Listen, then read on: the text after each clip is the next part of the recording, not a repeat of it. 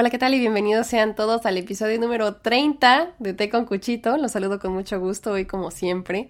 Mi nombre es Cecilia Petrone y el día de hoy vamos a hablar sobre las diferencias que hay entre México y Estados Unidos. Primero que nada quiero agradecer a todos los que formaron parte de la encuesta esta semana para el, pues el tema del que vamos a platicar. Y qué emoción que ya mi, mi, mi bebé, mi podcast, mi proyecto ya llegó al tercer piso ya se me adelantó, o sea, yo tengo 26 y, este ya, ya llegó a los 30.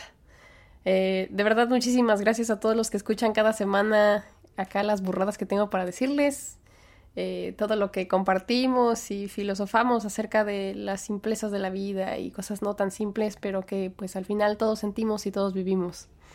Este, ahorita traigo todo el punch porque acabo de salir de un de una audición que fue por Zoom, pero pasé a la siguiente eh, fase de, del casting y pues me volvieron a citar a las 6. Ahorita son las 4.54, o sea, se tengo una hora para pues hacer mi podcast y dije, bueno, eh, ¿por qué no aprovechar esta buena energía que me quedó del casting y compartirla a través de, de mi proyecto?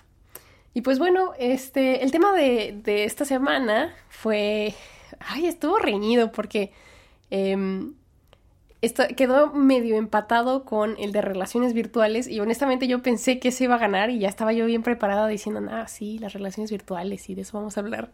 Y para cuando ganó eh, las diferencias entre México y Estados Unidos, yo así como de, ¿cómo? me estimé yo misma.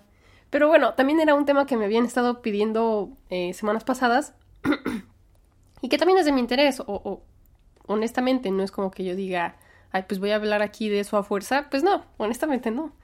Eh, pero sí pienso, sí siento que ustedes ya se saben todas las diferencias que hay.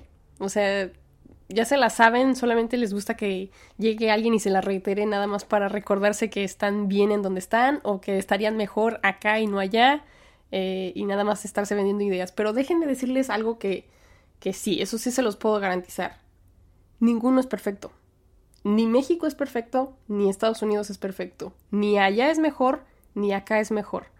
Son simplemente diferentes.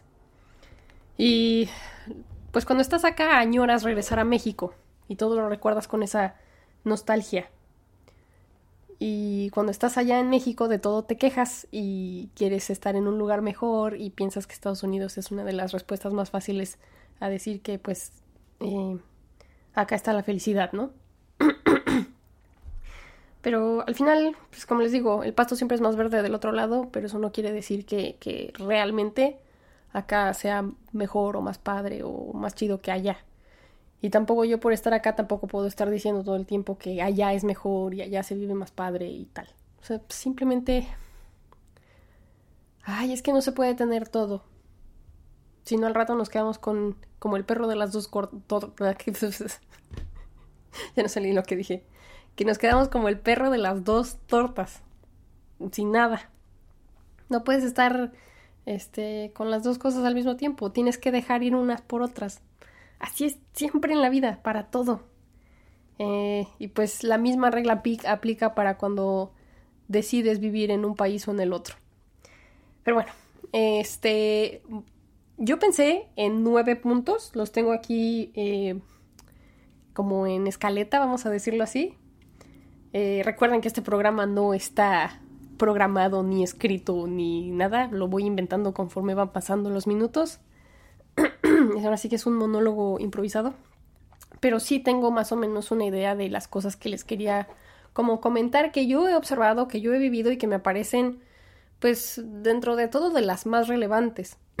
Obviamente no las voy a abarcar todas y muy, muy probablemente voy a abarcar unas que ya, que ya sabían.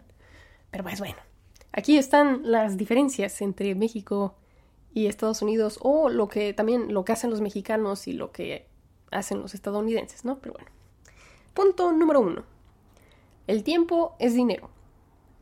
En Estados Unidos todo gira en torno al dinero. Absolutamente todo. Las relaciones, eh, las conversaciones. Eh, lo más importante en el país es el dinero. ¿Cómo lo haces? Eh, qué tanto haces y en qué te lo gastas. Mientras que en México es muy difícil hacer dinero, entonces ese no es el tema inicial o, más importante. A todos nos cuesta mucho trabajo hacer dinero, por lo que lo más importante va a ser enfocar tu energía y enfocar tu tiempo en otras cosas, en fortalecer la relación que tienes con tu familia, en fortalecer eh, eh, tus amigos, las vivencias, la fiesta. Para nosotros es más importante el momento presente, siento yo, y para Estados Unidos es muy importante el futuro. ¿Qué voy a hacer con mi dinero? ¿En qué lo voy a invertir? ¿Y, cuándo me va a dar a mí más y me voy a hacer millonario? O sea, siento que el mexicano al vivir más al día, porque el dinero solamente te alcanza para comer hoy, eh, disfrutamos un poco más de ese tipo de cosas y todo lo demás se vuelve más efímero. Em, así que, pues en Estados Unidos es como una delgada línea eh, entre, por ejemplo, es, una, es una línea muy delgada entre cada, este, como extracto social económico. Entonces es muy difícil entablar relaciones con gente porque es difícil saber cuánto ganan, si ganan más que tú. Eh, es como muy, muy difícil averiguarlo y en México es súper marcado. ¿Eres rico? ¿O eres pobre? ¿O eres clase media? O sea, es cuatro bloques eh, totalmente dispares y que están separados el uno del otro. Entonces, vas a encajar, porque vas a encajar en un cuadro en México y vas a tener amigos que se, que se te asemejan en muchas cosas porque más o menos gastan, ganan, la misma cantidad de dinero que tú, más o menos tienen los mismos gustos que tú, más o menos crecieron en el mismo lugar que tú. Y acá en Estados Unidos no, eh, todo está combinado con todo. Y de pronto te toca incluso trabajar con alguien que con el mismo salario y todo le batalla el triple que tú y este, o hay otros que nada más trabajan porque pues, pues querían trabajar, pero tienen papi rico. Entonces es muy dispar y es muy difícil de pronto eh, hacer conexiones con la gente. Eh, o incluso si vas caminando, ¿qué digo? También lo estoy comparando la ciudad con eh, un pueblito. Bueno, no, es un pueblito.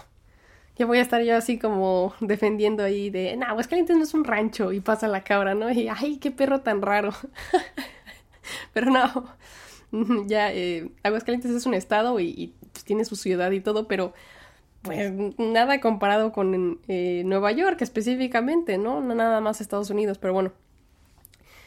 Cuando vas por la ciudad te toca estar sentada en el metro junto con un vago y junto con el empresario de Wall Street. Entonces, pues es como el país de contrastes, honestamente. Y en México siento que esos contrastes no se viven tan, tan, tan cañón.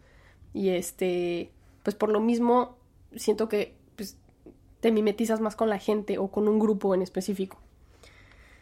Este, pero bueno, ahí está, el tiempo es dinero y esta incompatibilidad como emocional y cultural que se vive, porque pues lo importante es eso, el dinero. Número dos, todo es desechable.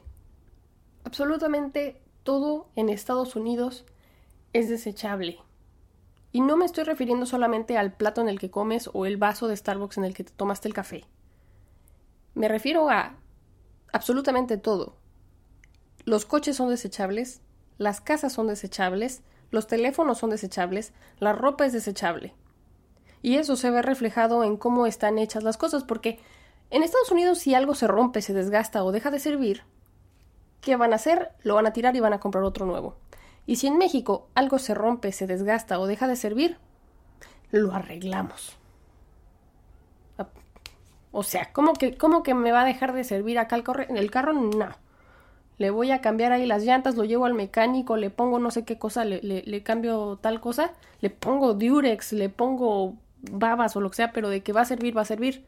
Porque no tengo dinero para comprar otro esta chamarra me sirve a mí y luego me va a ser, le va a servir a mi hermana y luego le va a servir a mi prima y pues de que se acabe hasta que se acabe. No porque ahí me dejó de gustar, ¿no? Eh, y lo mismo con las casas. Regularmente las casas en México están hechas de ladrillo y de cemento. Aquí las casas están hechas de papel. No miento, es papel. Estaba yo bañándome y, volteé para arriba porque sentí que algo me cayó. Y yo rento este departamento, pero pues al final me doy cuenta de que están hechas las casas, ¿no? Me estoy bañando y algo me cae en la cabeza y yo volteo. Y, y como que se está abriendo el techo así y hay periódico pegado arriba de lo que sería como... Pues quiero pensar que es pintura, como una pintura plástica que ya dio un poco de sí por la humedad, como que se hicieron burbujas y se, y se reventó. Y lo que está debajo de la pintura es periódico. Yo me quedé así de... ¿Cómo? ¿Por qué, ¿Por qué habrán puesto periódico en el techo, no? Este... Y luego, por ejemplo, en las películas, ¿no? Es típico, típico, que en la oficina alguien tiene así como un arranque de rabia o vemos al villano que va a darle un golpe al, superhéroe y el otro lo esquiva y le da la pared.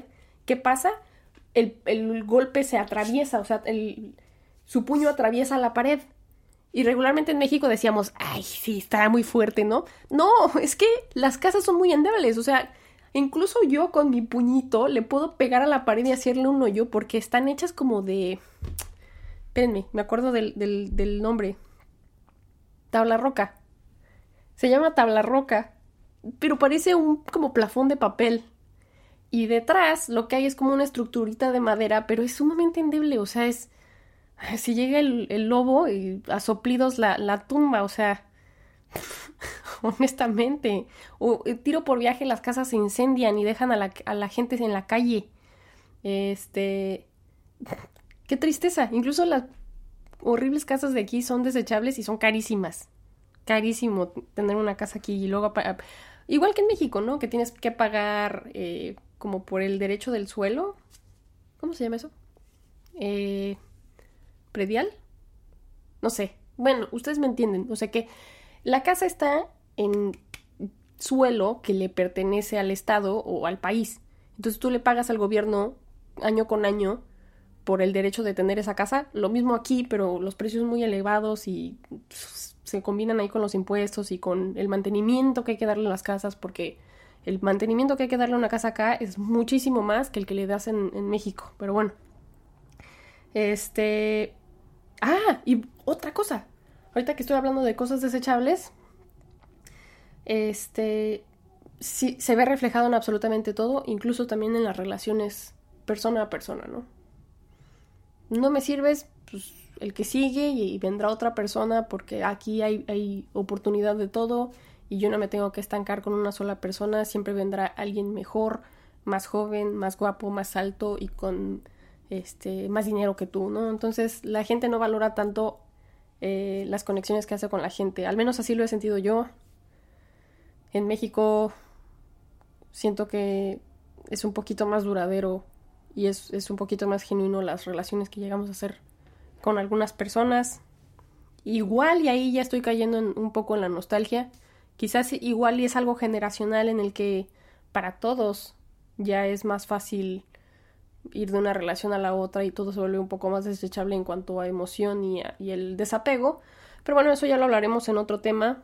Este me voy a ir más hacia lo físico para no caer como pues, en agujeros mentales, pero sí me he dado cuenta que es que hasta los muebles, de verdad, los muebles en México eh, tienen una calidad, la madera, los son pesados y los muebles que tengo aquí ese está bueno, el que está, el que, para los que me ven en YouTube, el que está aquí, que es el de mi ropa, está bueno porque lo tiraron ahí una casa de unos ricos que ya no les gustó y el, y el mueble está todo golpeado y tallado, pero yo de la calle, de la basura, me lo llevé. Pero si voy a una tienda de, este, no me sé los nombres, pero si me voy a alguna tienda de muebles, los agarras y están hechas como, parecen de plástico, todos endebles. Ah, no, horrible. A mí me cae bien gordo eso, pero bueno.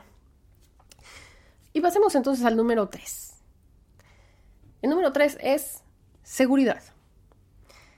Si en México se te ocurre dejar una bolsa en tu coche, te lo cristalean. Si se te ocurre dejar la bicicleta y no ponerle candado, te la van a robar. Si se te ocurre dejar la ventana abierta de tu casa, se te van a meter. es prácticamente tu culpa, ¿no? Que hayas dejado algo mal puesto porque alguien va a agandallárselo y se lo va a robar. Y acá no. Acá para empezar en las casas no hay bardas casi. Casi nunca hay este rejas ni mucho menos. La gente deja macetas, el decorativo y tal en la escalera de su casa. En los supermercados, por ejemplo, tú entras y luego ya ves todas las cosas en, en, en México que puedas comprar después de las cajas. Acá no, acá hay cosas incluso en el estacionamiento. Cosas como flores o como leña para tu casa o artículos variados de temporada regularmente. Luego entras y hay más cosas como de en descuento y cosas así y luego ya entras a la tienda. Pero uno fácilmente podría llevarse una maceta y nadie se va a dar cuenta o nadie te va a decir nada, vamos a pensarlo así, porque no hay seguridad en la parte de afuera. Quizás hay cámaras, pero en México eso no duraría nada porque la gente se empezaría a llevar las cosas porque pues, no hay la suficiente seguridad para que nadie los detenga, ¿no? Este. O por ejemplo, em, también la, la, si vas a un restaurante, ¿no? Yo tenía mucho la maña de que si me voy a levantar de la mesa de donde estoy, agarro mi bolsa y mi celular y todo, me meto al baño con todas mis cosas y luego regreso a la mesa. Aquí no.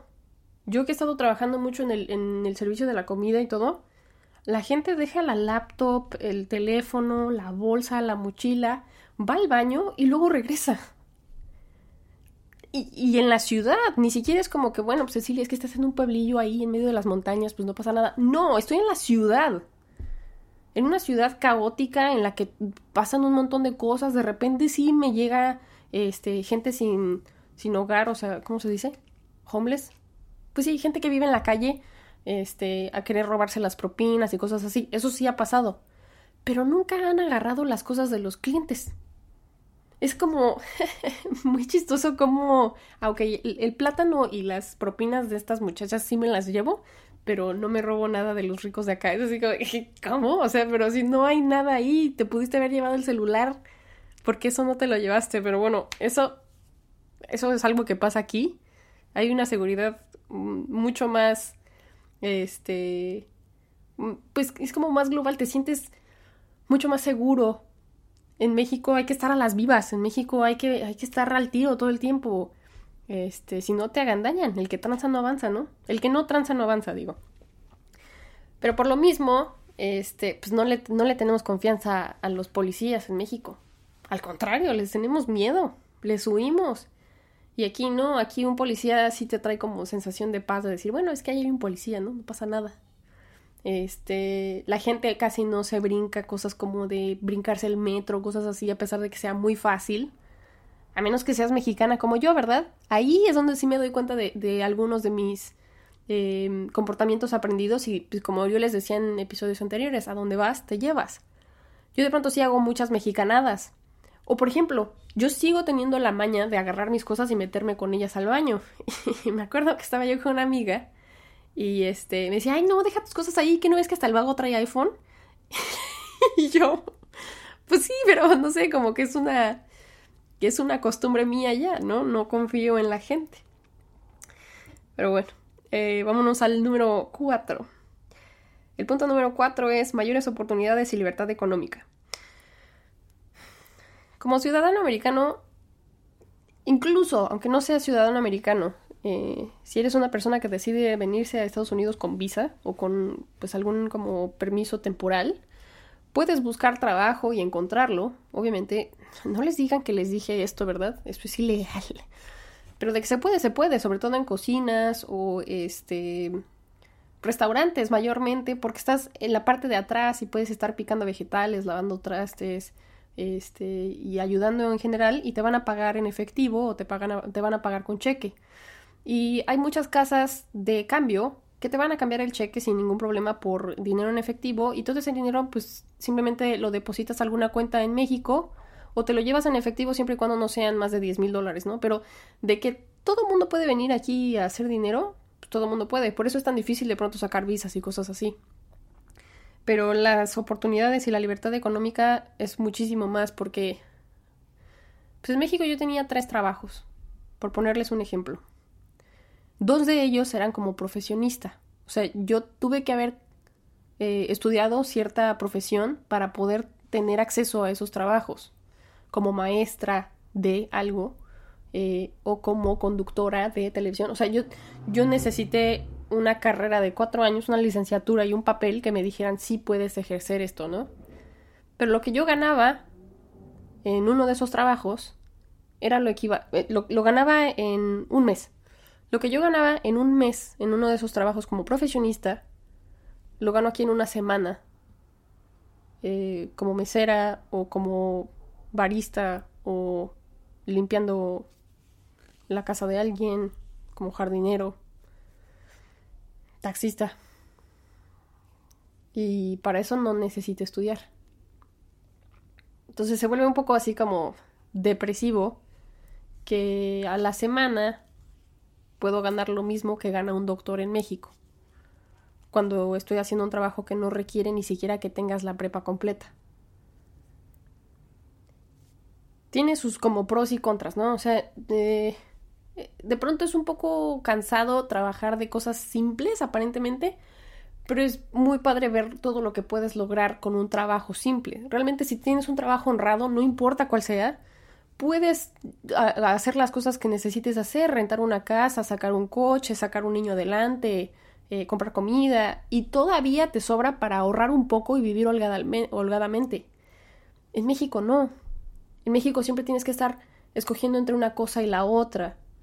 O, compro esto o pago aquello. Eh, es difícil llegar a fin de mes. Ah, y luego esa es otra. En México regularmente te pagan por quincena o una vez al mes. Y aquí regularmente se paga una vez a la semana, por lo que es mucho más fácil contar tu dinero y saber qué hacer con él. Este, pero bueno, vámonos entonces al punto número 5. Se gana en dólares, pero se gasta en dólares. La vida en Estados Unidos es muchísimo más cara. Es difícil pagar una casa, sacar una casa. La mayor parte de la gente vive eh, rentando sobre todo si es más acercado, acercado hacia la ciudad, eh, muy, muy probablemente viven con compañeros de cuarto o no se salen de casa de su familia, por ejemplo. O sea, vive el hermano, la hermana, la mamá, el tío y el primo, todos en la misma casa. Y a veces tienen que compartir el cuarto entre dos o tres personas. Porque es muy difícil eh, sacar un préstamo o sacar una casa, porque es muy caro. Honestamente es muy caro y te metes ahí en una deuda que luego es muy difícil salir. Incluso para estudiar. Para estudiar tienen que pedir un super préstamo para terminar la carrera y luego lo tienen que ir pagando, pero pues se va inflando ese dinero porque pues tienes que pagar intereses. O el doctor. Aquí enfermarse es un lujo. Nos podemos quejar del seguro médico en México y lo que quieran, pero de verdad que aquí enfermarse es de miedo. Es impagable. Incluso con seguro a veces tiende a ser muy caro el, un servicio médico. Este, y además también cosas como cosas simples como la luz, el agua, el teléfono son muchísimo más caros que en México. De hecho, hay gente que hace muchas trampillas. Me acuerdo que tenía yo una compañera de trabajo que pagaba el servicio de internet en México, no sé cómo le hizo, pero bueno, pagaba en pesos y este pues le salía a la mitad de precio su plan del teléfono. Y luego, por ejemplo, cosas básicas como pagar la mensualidad del Spotify o del Netflix o del HBO y todas esas cosas, aquí está al doble. Entonces, eh, es mejor que si estás acá, busques la manera que alguien te pase la cuenta en México y se pague en pesos a que se pague en dólares, porque aquí está al doble o triple. La misma mensualidad. Es muy chistoso. Eh, ah, y luego otra cosa aquí que tengo en mis, en mis apuntes la comida también es más cara. Sobre todo aquí en lugares como Nueva York, que es prácticamente una isla y que tiene difícil acceso para las cosas. Me pasa muy seguido que cada que voy al súper hay desabasto. No hay suficientes verduras, no hay suficientes frutas, la leche es carísima. Un galón de, leche cuesta 5 dólares. Un cartón de huevos está carísimo también. Eh, cosas muy básicas de pronto suben. Y en México nos, nos quejamos porque sube de pronto el limón o el aguacate, pero esto es con todo en general, con toda la comida. Todo sube y luego todo escasea. E ir al súper y de pronto no encontrar huevos o no encontrar lechuga o no encontrar un jitomate llega a ser muy frustrante. o bien tener que comprar un aguacate, uno solo, por dos dólares, dices, mejor me quedo sin guacamole esta semana, ¿no? Eh, y así, o sea, unas cosas por otras. En México la comida es más accesible y es mucho más rica. Mucho más rica. Aquí lo accesible es comer McDonald's, comer Burger King. Es mucho más barato aquí tomarte una, eh, un refresco y, y una hamburguesa y unas papas este, que comerte una ensalada y comer bien y, y tomarte un agua fresca. En México en los mercados puedes comer bien y puedes comer a un precio razonable y no te va a doler la panza. Y aquí pues cocinan con, hasta le llaman, ¿no? Carne misteriosa. Mystery meat se llama la, la, la carne que utilizan algunas de las franquicias de comida rápida, ¿no? Pero pues bueno, ahí se las dejo. Eh, número 6. Todo está más industrializado. La gente es mucho más rutinaria, las cosas se estandarizan para así poder enlatar a la mayoría en el mismo concepto. Si ustedes ven en los suburbios en Estados Unidos, es difícil saber en qué estado estás. No sabes si estás en Delaware o si estás en Nueva Jersey o si estás en Pensilvania o si estás... ¿En dónde estás? Todos los suburbios se parecen, tienen más o menos la misma estructura, tienen las mismas tiendas. Por ejemplo, está el suburbio, ¿no? Están el, como el montoncito de casas. Luego a cinco minutitos vas a encontrar el Costco, el Walmart, el no sé qué, el TJ Maxx, las mismas tiendas en el mismo formato. Y luego va a haber un La Mall, que le dicen acá los latinos el mall o la mall, que es algo así como un centro comercial donde hay tiendas más este caras de ropa o donde está el cine. Y pues bueno, así como, así como todo es igual en cada pueblito, eh, pues de alguna manera también es, es bueno porque como se estandariza todo y se generaliza todo, no te pierdes tanto, es muy fácil manejar en Estados Unidos, es muy fácil ubicarse, el transporte es muy eh, eficiente eh, y es muy lineal. La vida es muy lineal, es, es como, es, incluso llega a ser hasta predecible. En México, ¿no? Como les decía, tienes que estar a las vivas, tienes que estar en todo, o sea, con un ojo al gato y el otro al garabato, como dicen. En México tenemos muchos de esos eh, dichos pues hay que estar, hay que estar despierto, porque si no, camarón que se duerme se lo lleva la corriente. Otra ahí. Pero bueno, este, ya con eso vámonos al número 7. Ah, este es muy interesante. No importa qué también estén las cosas, yo siempre voy a encontrar algo de qué quejarme. En Estados Unidos, todo mundo se queja por todo absolutamente por todo, por las cosas más tontas que se puedan imaginar. De verdad, hacen problema por todo. Que si porque le pusiste mucho hielo a su bebida, que si le pusiste muy poco, que si le pusiste mucha leche a su café, que si le pusiste muy poco, que si está muy caliente, que si está muy tibio. Ay, mamá, mira esta María, siempre trae la leche muy fría. No sé si se acuerdan de esa canción, pero bueno, así, es muy tedioso, que nada les gusta, nada les cuadra, nada les encaja, nada, mm, ni el sol los calienta. Siempre van a encontrar de qué quejarse. Por ejemplo, el trabajo que tengo como mesera de catering VIP se me hace uno de los trabajos más, o sea, yo siento que Dios bajó y me bendijo con ese con ese trabajo. Me dijo, "Te voy a hacer el trabajo más fácil del mundo. Felicidades." Yo, ay, gracias. Y cada que tengo una oportunidad de trabajar, porque no trabajo diario ahí, yo me siento súper feliz porque digo, ay, me toca trabajar con estos, no pasa nada. Me van a dar de comer, incluso igual y veo celebridades, igual y me llevo las flores, está bien fácil. Pero mis compañeros, uy, ahora nos, nos, dijeron que viniéramos muy temprano. Uy, ahora la comida está bien fea oh, este tipo me dice que, no, me, no me puse bien la corbata. Oh, esta semana voy a tener que trabajar 65 horas. Oh, esta semana voy a trabajar menos. Ay, no. Ay, es que está muy frío, es que está muy caliente. Les digo, de todo se quejan. Hasta me pongo a pensar así como de, no culpes a la noche, no culpes a la playa. no culpes a la lluvia. ¿Será que no me amas? Es como de, simplemente odias tu vida y siempre estás buscando un pretexto para por qué quejarte. Y es curioso, no sé si pasa en todo Estados Unidos, yo también estoy comparando muchas cosas que suceden aquí en Nueva York, pero la gente tiene como cierto orgullo de ser los que más quejan de todo, ¿eh? Creo que es incluso como una moda extraña.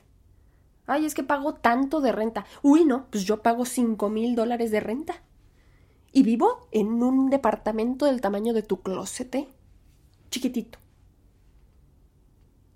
Y aparte está arriba de un restaurante de chinos y huele horrible todo el tiempo.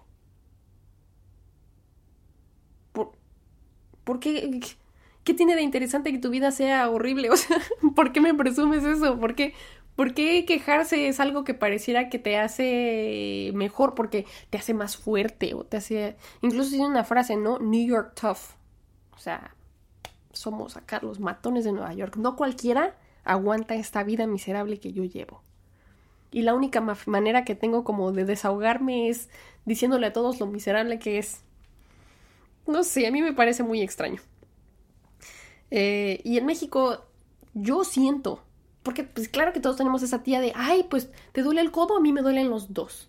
Este, te salió una hernia, pues a mí me salieron tres. O sea, siempre va a haber alguien que, que sufre más que tú. Eso ya me, ya me había tocado en México. Pero es una entre cada diez y nos burlamos de esa persona, ¿no? De, ay, es, el de, tú tienes una, yo tengo dos. Todos tenemos uno, pero no es el genérico, no es, no es lo general en México. La gente no se queja todo el tiempo. Al contrario, la gente es, vamos a gozar y todo aquel que piense que la vida no es igual, tiene que saber que no es así, que la vida es una hermosura y hay que vivirla. Ah, no hay que llorar. Este podcast ya se volvió karaoke, ¿eh? ¿Qué amor. Pero sí, o sea, yo siento que en México es no te angusties, va a pasar, eh, llévatela leve, todo tranquilo, échate unas cervecitas, vamos a, celebrar. Nos burlamos de todo.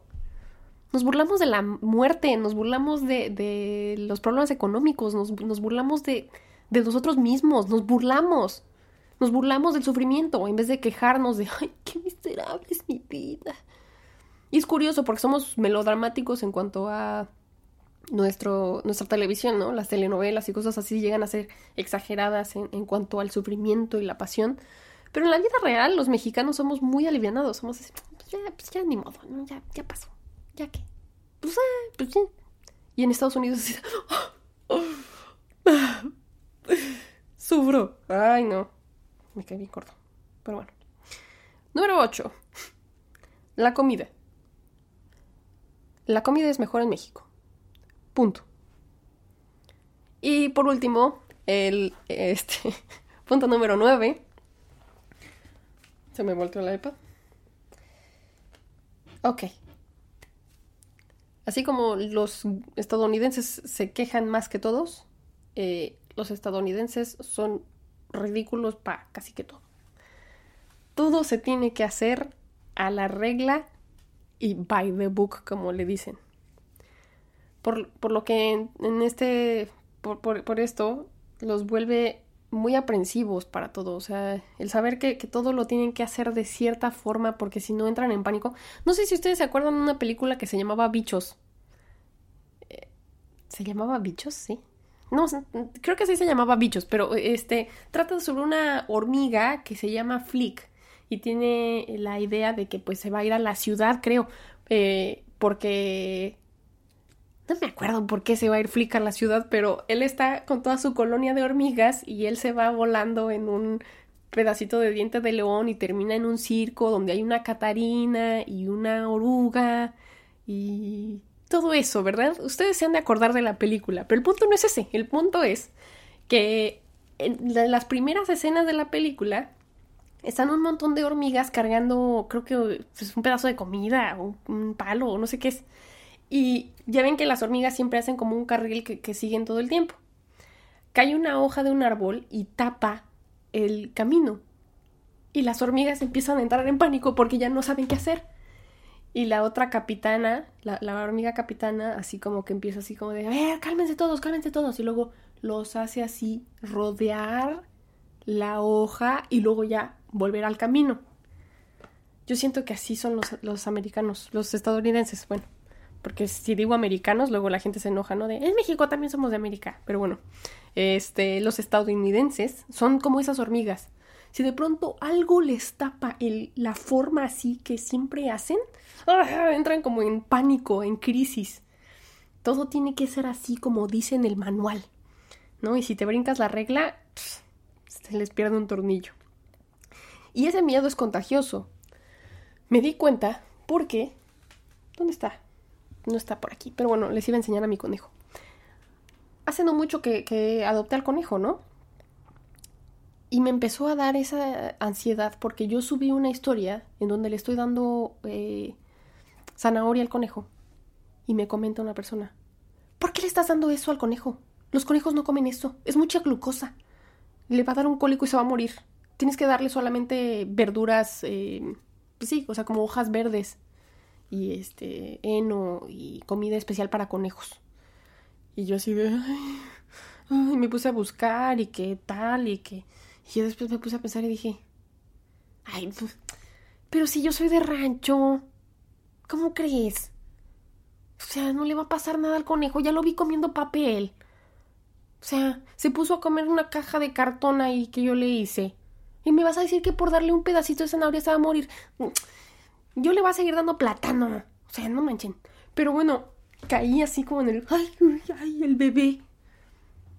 Y me acordé, ¿no? ¿Cómo tratan aquí a los animales? Les ponen ropita y les ponen zapatitos y le compran comida especial y. ¡Ah! Me acuerdo que hace no mucho me metí yo a una aplicación para volverme cat sitter. Así como baby sitter, o sea, como niñera. Pero en vez de niñera voy a ser gatera porque cuido a los gatos de la gente rica en Manhattan, ¿no? Y este, eso sí no me lo van a creer, o sea, se van a quedar como de... Yo pensaba que la gente era muy aprensiva con los perros o con los niños, solamente, porque pues este mundo es como un mundo de perros. Pero déjenme decirles que con los gatos es peor, porque los gatos no tienen eh, acceso a salir de la casa. Entonces no pueden de pronto encargárselo al primo o al hermano o sacarlo a pasear porque el gato solamente está confinado a estar 24/7 dentro de la casa. Y pues yo encontré esta maravillosa aplicación en la que pues tú vas a la casa de la gente y les cuidas al gato y literalmente te pagan nada más por estar ahí acariciando al gato y este dándole de comer. Y pues ya, ¿no? Mientras ellos están ahí en la montaña esquiando o se fueron de vacaciones o lo que sea. Eh, pero lo curioso es que la gente tiene cámaras en su casa. Punto número uno, ¿no? Entonces, si de pronto no es que te vayas a robar algo, porque como les decía yo, aquí la gente no le importa que te vayas a robar nada. Es más bien que vayas a maltratar al gato. Que no vayas a estar en tu celular mientras le das de comer al gato. Que no le vayas a gritar. Que no le vayas a decir, ¡Ey, bájate del sillón, pinche gato! No. Te vamos a correr si haces eso, porque te vamos a escuchar. y yo, ¿qué? Entonces, como le digo al gato, no, Misifus, bájate de ahí. No, no, no. Ay, ¿cómo creen? Claro que no, pero bueno, este, y ya iba escalando la cosa, ¿no? Yo así como de, ok. Este, y luego ya me dicen, son dos gatos. Uno es macho y uno es hembra. Y la hembra padece de no sé qué enfermedad inventada, ¿no? Y yo, sí, claro, ya la había yo escuchado. Y la verdad es que sí la había escuchado porque mi gata Coco como que tiene esos como espasmos. Parece que le dan como... como una... parecen convulsiones, no sé cómo llamarlo, pero pues es como una enfermedad típica como nerviosa en los gatos. Y mi gata sigue viva y todo, y de pronto le dan esos ataques, pero ya está viejita, ya no hay nada que hacer.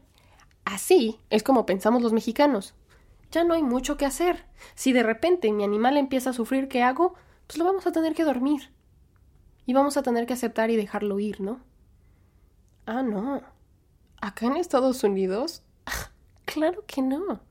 Le pagamos al veterinario porque pues casi se arranca la cola en uno de sus este, colapsos. Y pues nos salió en 800 dólares el veterinario, pero ya todo bien. Ya de ahí nos recetó que, que, la, la, medicáramos, así que la gata está medicada 24/7. Estas son las medicinas que le tienes que dar. Le tienes que dar no sé qué cosa. Yo creo que en las películas han visto esos frasquitos que, son naranjas con tapa blanca, típicos de, de películas en, en, donde supuestamente cuando va a haber una sobredosis vemos ese botecito. Bueno, ese botecito naranja con el nombre del gato y la cantidad de pastillas que se tiene que tomar al día, y luego saca otro bote y me dice, y este es el Prozac. ¿Qué? Yo me quedé así como de, ¿le dan Prozac al gato?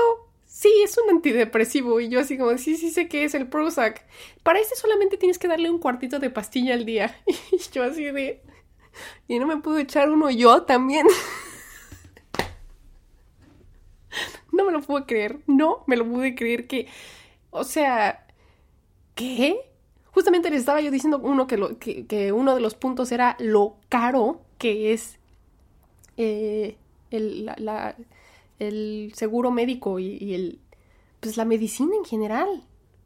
El, el, enfermarse es un lujo, casi, casi. No, o sea, a mí que me dijeran que se gastaron 800 dólares en la cita con el eh, veterinario y que le dan prosa al gato, yo dije, ya lo viví todo. ya yo soy pro animal, créanme, no me vayan a pensar que no. Pero no me van a dejar mentir que eso en México no pasa. Y por lo mismo tenemos una relación muy diferente con los animales y un comprendimiento de, de lo que forma parte el animal en tu casa totalmente dispar. Dejamos al animal ser animal. acá los humanizan. Los humanizan a un nivel muy extraño. Y, siento que el, Honestamente yo no vi un gato feliz. ¿Para qué les miento? Tampoco es como que yo les vaya a decir, no, sí, ¿eh? Los gatos, en efecto, necesitan Prozac. Todos los gatos en México son unos gatos miserables. Claro que no. Claro que no. Estos animales citadinos de verdad es una cosa muy extraña de ver. Muy, muy extraña. Y, por lo mismo siento que a la gente le cuesta mucho más trabajo como que eh, crear emociones reales sobre, sobre pues, el cariño, sobre el afecto, sobre el apego y el desapego. El no aprender a dejar a tu animal ir, híjole, ¿cómo vas entonces a dejar a tu amigo ir, a tu mamá ir, a tu hermano ir? Los animales vienen a, venir a enseñar, los, los animales vienen a enseñarnos muchas cosas. Y entre ellas es el dejar ir. Entonces a mí me parece impresionante cómo la gente se desvive por sus mascotas a un nivel casi enfermo. Pues, lo voy a decir así, pero a mí se me hace casi enfermo. Y, por lo mismo también son así de aprensivos consigo mismos. Y eh, es como esta idea de, siento que en Estados Unidos se le tiene mucho más miedo a la vida que en México. Justamente que el, episodio pasado fue el miedo a la vida. Bueno, en Estados Unidos se, vive un tremendo miedo a la vida. Sienten, no, no, se confían en sí mismos y no confían en la vida. Siempre sienten que tienen que buscar un, un remedio para todo. Un remedio para que el gato esté bien. Un remedio para que yo pueda eh, trabajar mejor. ¿Y cuáles son esos remedios? Pastillas, café, y luego se inventan enfermedades, ¿no? O sea, es que mi cuerpo no puede estar bien por sí mismo, tengo que ponerle cosas.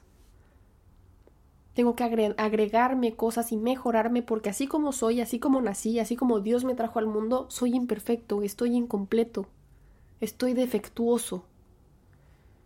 Tengo ADHD, tengo depresión, tengo ansiedad, tengo, tengo un montón de cosas que tengo que arreglar. Estoy mal hecho. Así siento que como que pareciera que piensan.